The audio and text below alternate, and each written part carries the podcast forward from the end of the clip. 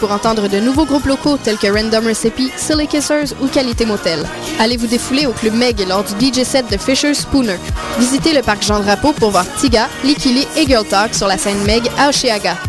Embarquez sur le Megbolt pour une croisière festive mémorable avec Ellie Riot et Data. La nouvelle passe Meg vous donne accès à tous les concerts hors Oshiaga pour seulement 60 Rendez-vous au www.megmontréal.com.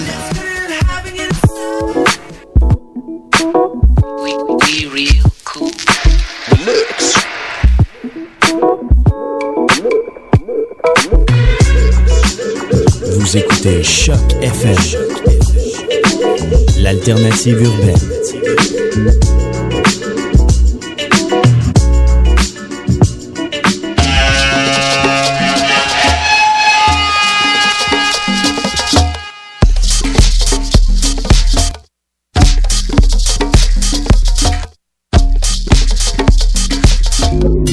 Vous écoutez Mutation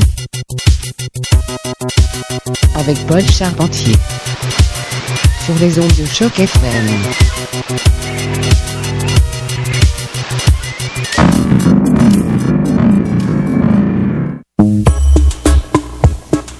Et oui, un gros bonsoir à tous et bienvenue à Mutation. Un très gros merci aussi à DJ Mello comme toujours. Petit set spécial pour vous ce soir. On y va assez psychédélique, assez cosmique. On va même découvrir le secret des pyramides. On commence tout de suite avec Shaggy Otis. Restez à l'écoute. 60 minutes de délire. Mutation.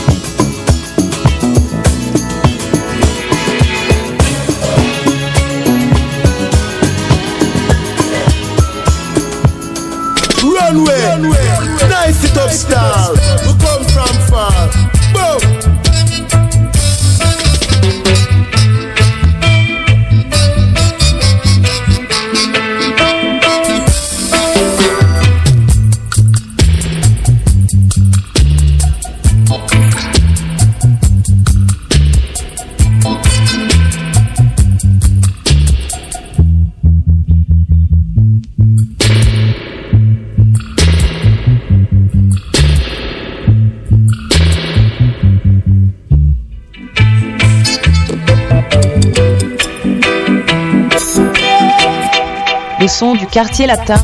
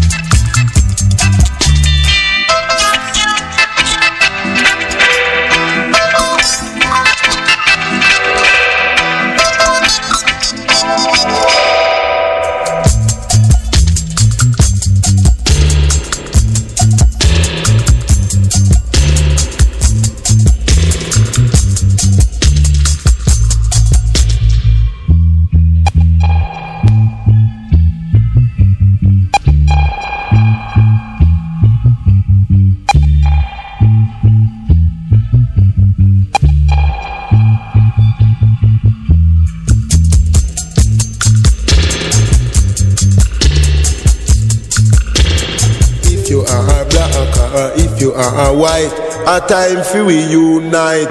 Night, we now go far. I, Kaja created the day and night.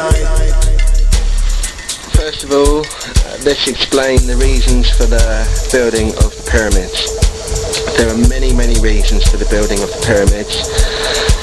The main reason is that the pyramids were used as a capacity unit in the world grid so that humanity could have inexpensive energy which is this is something that, as many of you will already know, Nikola Tesla um, came to realise and then went on to develop the Tesla coil once he'd visited the Pyramid of Giza and understood how this energy was created and manipulated to use for free energy or inexpensive energy.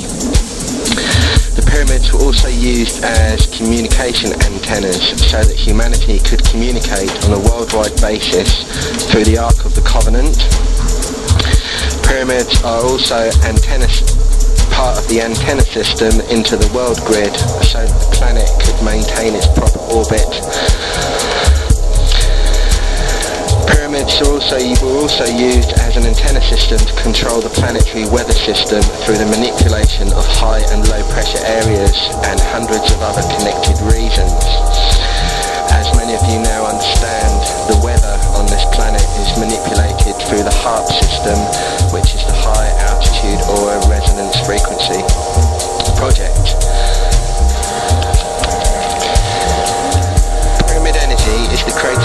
Within all humanity.